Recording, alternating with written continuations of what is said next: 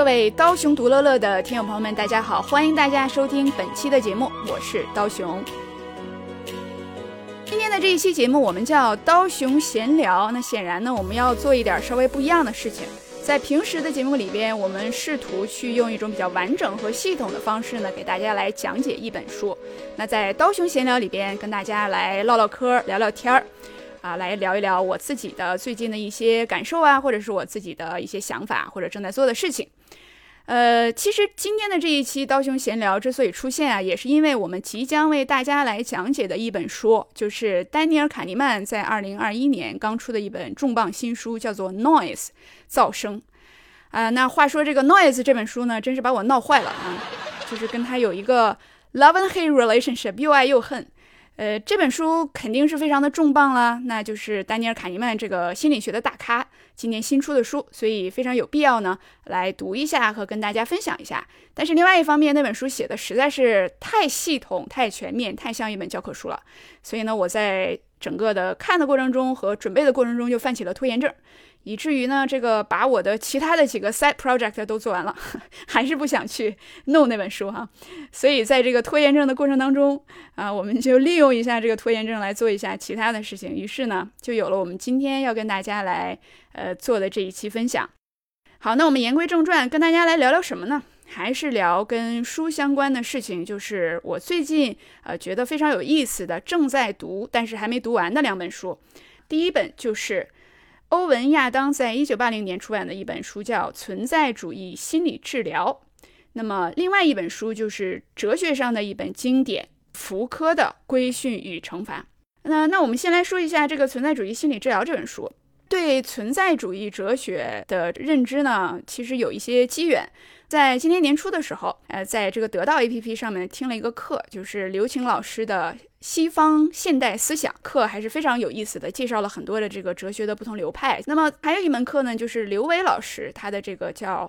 存在主义哲学课，上个月的时候刚刚听完这个课，这个课也不是很长，它非常系统的就梳理了，呃，什么是存在主义哲学啊，以及存在主义哲学上面的几个大师，海德格尔啊、萨特呀、波伏娃呀，以及一些文学的作品啊，包括加缪的作品、托斯托耶夫斯基的作品，他们从哪些方面都有这个存在主义哲学的一些特征。其实这些了解和学习呢，让我对存在主义这个东西觉得非常的感兴趣哈，就把家里这个存在主义心理治疗这本书拿出来，我觉得这个书。书真是太好玩了。其实我们每个人在日常生活当中都有很多的焦虑，或者呢，我们对于别人的这个行为或者心理呢，经常有非常感兴趣的地方想去解释。存在主义心理治疗这本书，它其实提供出来的一个思路跟以前的心理学的流派都不一样啊。所谓跟这个弗洛伊德呀，或者是阿德勒呀，他们这些心理上的理论和思想都不一样。它是用这个所谓人生存在的四大根本、终极关怀这个思路来讲的。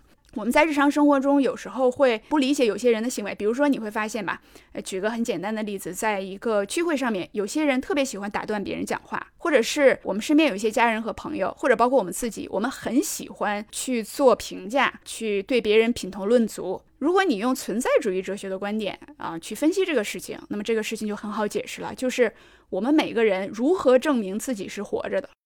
就是我们如何找到存在感这件事情。那么，其实不同的人就是用不同的方式去找到这个存在感。比如说，有人他就是需要不断的打断别人说话，以表现自己很聪明来找到这个存在感。有些人呢，可能就是需要赚很多钱，对吧？有些人呢，可能会成为工作狂。那么，有些人呢，需要购买很多的东西，拥有很多的东西啊。你看，我有很多的包，你看我有很多的房子，很多的车。那么，以这种方式呢，证明他的存在感。还有的人希望自己是独特的，是独一无二的啊。另外，有些人希望自己是被爱的。总之呢，这个如果你用存在主义哲学的这个观点来看呢，我们的很多的烦恼、我们的需求、我们的焦虑，都跟如何来证明和感受到我自己是真的存在的这个东西是有关系的。所以，这个书里边的很多观点就帮我理清了之前很多的困惑。这本书里，他提出了一个核心的一个框架，就是人的心理上的很多问题都来自于四个，它叫对人生的终极关怀的忧虑。这四件事儿是什么呢？分别就是我们害怕死亡，我们害怕孤独，我们害怕无意义感，我们害怕自由，啊。我现在呢来给大家读一段导读里边这个作者的一段话。存在主义观点强调一种不同类型的基本冲突，既不是与被压抑的本能抗争之间的冲突，也不是与内化了的成人之间的冲突，而是在个体面对存在的既定事实时引发出来的冲突。而我们所说的存在的既定事实，意指某些终极关怀，某些人之所以为人的必然特征。本书涉及四个终极关怀：死亡、自由、孤独和无意义。个体与这些生命真相的正面交锋，构成了存在主义动力性冲突的内容。死亡最显而易见的、最容易理解的终极关怀就是死亡。我们现在存在，但是总有一天，这种存在会终止，死亡将如期而至，没有逃脱之路。这是一个恐怖的真相，能引发我们巨大的恐惧。用斯宾诺莎的话来说，每一种事物都在尽力维持自身的存在。而存在的一个核心冲突，就是对死亡必然性的意识与继续生存下去的愿望之间的张力。自由，另一个相对来说不太容易理解的终极关怀是自由。一般来说，我们都认为自由是一个毋庸置疑的积极概念。有史以来，人类不是一直在渴望并为自由而奋斗吗？然而，从终极层面来看，自由是与忧惧偶连在一起的。在存在的意义上，自由意味着外部结构的空白。与日常经验相反的是，人类并不是进入和离开一个拥有内在设计、高度结构化的宇宙。实际上，个体对他自己的世界、生活设计、选择以及行为负有全部责任。也就是说，个体是自己世界的创造者。自由在这种含义上带有一种可怕的暗示，它意味着在我们所站立的地方并不坚实，什么都没有，是空的，无底深渊。所以。存在主义一个关键的动力性冲突就是我们无根基的处境与我们对根基与结构的渴望之间的冲突。存在性孤独，第三个终极关怀是孤独，不是伴随着寂寞的人际性孤独，也不是个人内心的孤独，而是一种根本性孤独，既与生命隔绝，也与世界隔绝。隔绝在所有其他孤独之下，无论我们之间变得有多么亲密无间。仍然存在一个最终无法逾越的鸿沟。我们每个人都是独自一人进入这种存在，同时也注定要独自离开。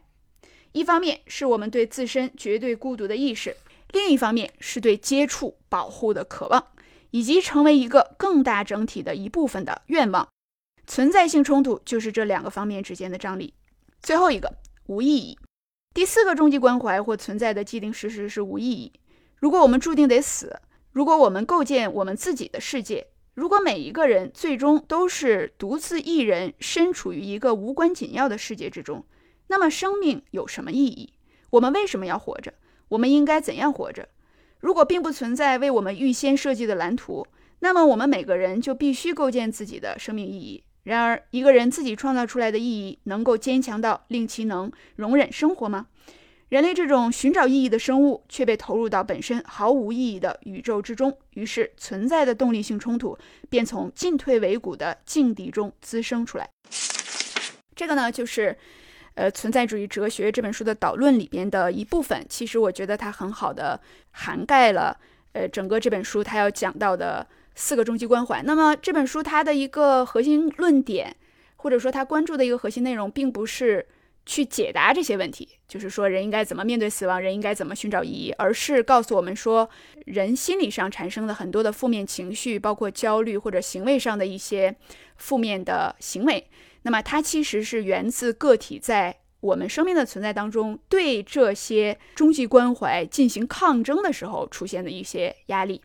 这本书里边有非常多的案例的分析，还有很多的例子去讲解。我们以为是一些行为或者心理上的问题，其实只不过是因为我们恐惧死亡，或者是说我们恐惧自由，我们恐惧呃生命的无意义。所以你会觉得这个心理学家真是非常聪明、非常酷、非常有智慧，一直把这个问题一下子撸到底去，看到了它的本质。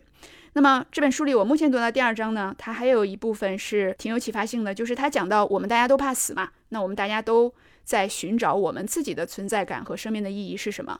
那么不同的人，他会对如何去证明自己存在过有不同的方式。那么书里就讲到了人类试图获得象征性永生的几种模式。那么大家可以对号入座一下，来看一下自己属于以下的哪种类型哈。罗伯特·杰伊·利夫顿谈到几种人类试图获得象征性永生的模式，从中可以看到死亡恐惧对文化无所不在的影响。一、生物学模式，通过子孙后代，通过无穷无尽的血缘连结而活下去。二、神学模式，在一个与此间不同的更高等的存在层面活下去。三、创造性模式，通过个人作品及其创造性的长久影响力。或是通过对他人的影响而活下去。四、永恒自然的主题，通过与支配生命的自然力重新连接而活下去。五、超验的模式，在一种非常热切，以至于时间和死亡都不复存在的状态中，通过忘我而活在持续的当下。好，这个就是我最近正在读的一本书，也欢迎大家来跟我交流，然后谈一谈自己的想法。存在主义心理治疗。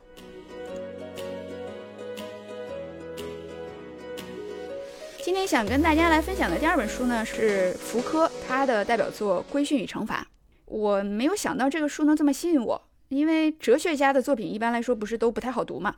但是福柯他的这个作品啊，还是非常的有可读性的。这本书其实它主要讲的是权力问题，那么他是找了一个非常有趣的视角，就是以欧洲为代表的人类社会是如何惩罚犯人的，如何去规训。人的这个对社会的负面行为的，从这一点去看，权力这个事情是怎么回事儿？那么福柯他的这个写作语言是非常优美的，所以他不是这种我们很常见的西方的这种典型的学术研究的这种写作的方式。那么他在整本书里边有大量的细节性的文字的描写，然后也有大量的非常严谨的论述，但是你整体读下来的感觉，你会觉得它非常的言之有物。那我来给大家来读几段我目前看到的比较核心的一些文字。在过去两百年间，刑罚的严峻性不断减弱，这是法律史学家所谙熟的现象。但是在很长一段时间里，人们笼统地视之为一种数量减少。更少的残忍，更少的痛苦，更多的仁爱，更多的尊重，更多的人道。实际上，与这些变化伴随的是惩罚运作对象的置换。那么，惩罚强度是否减轻了呢？结果或许如此，但是可以肯定的说，惩罚对象发生了变化。如果说最严厉的刑罚不再施加于肉体，那么它施加到了什么地方呢？理论家们在一七六零年前后开创了一个迄今尚未结束的时代。他们的回答简单明了，答案似乎就包含在问题之中。既然对象不再是肉体，那就必然是灵魂。曾经降临在肉体的死亡，应该被代之以深入灵魂、思想、意志和欲求的惩罚。马布利明确彻底地总结了这个原则：如果由我来施加惩罚的话，惩罚应该打击灵魂而非肉体。这是一个重要的历史时刻。惩罚警官的旧伙伴，肉体和鲜血隐退了。一个新角色戴着面具登上舞台，一种悲剧结束了，一种喜剧开演了。这是一种影子表演，只有声音，没有面孔，各种实体都是无形的。因此，惩罚司法的机制必须刺透这种无形的现实。那么，福柯他的这个文字让我看到，其实这个写学术文章、写学术书籍啊，他的这个方式其实是有很多种的。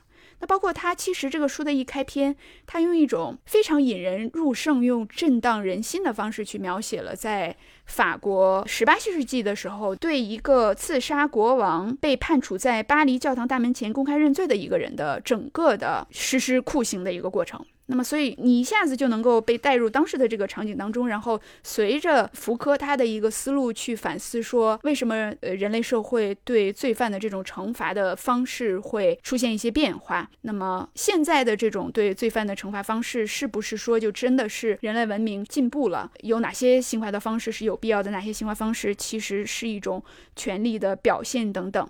那么再来读一段，在他的第二章叫“断头台”的场面，那他去解读在欧洲，尤其是法国，其实这种惩罚权利，在福柯看来呢，是当时的君主对其敌人宣战权利的一个反应。那么他有这样的一段话，他说：“公开处决就具有一种司法政治功能，它是重建一时受到伤害的军权的仪式，他用展现军权最壮观时的情景来恢复军权。”公开处决虽然是一种匆促而普通的形式，但也属于表现权力失而复得的重大仪式之列。其他仪式有加冕仪式、恭贺城池后的国王入城仪式、叛民投降仪式。他在众目睽睽之下，对使军权受辱的罪犯施展无坚不摧的力量。其宗旨与其说是重建某种平衡，不如说是将胆敢蹂躏法律的臣民与展示其威力的全权君主之间的悬殊对比发展到极致。尽管对犯罪造成的私人伤害的补偿应该是成比例的，尽管判决应该是平衡的，但是惩罚的方式应使人看上去不是有分寸的，而是不平衡的、过分的。在这种惩罚仪式中，应该着重强调权力及其固有的优势。这种优势不仅是君主权力的性质，而且是君主用以打击和控制其反对者的肉体的物质力量的性质。犯罪者破坏法律，也就触犯了君主本人，而君主至少是他所授权的那些人，则抓住犯人的肉体，施展他如何被打上印记、被殴打、被摧毁。因此，惩罚的仪式是一种恐怖活动。十八世纪，当法学家开始与改革者争论时，他们对法律规定的刑罚的肉刑残酷性做了一种限制性的和现代派的解释。他们认为，刑罚峻法之所以必要，是为了杀一儆百，使人铭记在心。然而，实际上维持着这种酷刑实践的，并不是示范经济学，后者是在观念学派的时代所理解的那种经济学，而是一种恐怖政策，即用罪犯的肉体来使所有人意识到君主的无限存在。公开处决并不是重建正义，而是重振权力。因此，在17世纪甚至在18世纪初，公开处决及其全部恐怖场面不是前一个时代的挥之不去的残余，它的残忍性、展示性、暴力性、力量悬殊的演示、精细的仪式，总之，它的全部机制都蕴藏在刑法制度的政治功能中。所以，我们看到福柯真的是抽丝剥茧，去除掉了这个表面，去看到了这个问题的一个很深入的本质，就是讲到这个。公开的处罚，公开的呃行刑，它的一个本质其实是当时的这个君主去耀武扬威，或者是重振他的权威的一种方式哈。所以我觉得这个还蛮有意思的。那这本书也是现在才看到前面的几章，后面如果再有有趣的东西，再找时间来跟大家分享。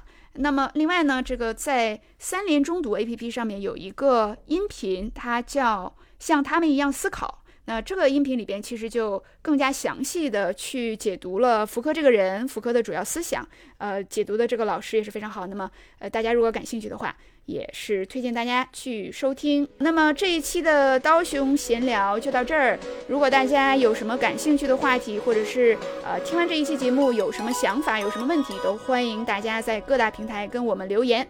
那我们今天的节目呢就到这里，感谢大家的收听，我们下一期节目再见。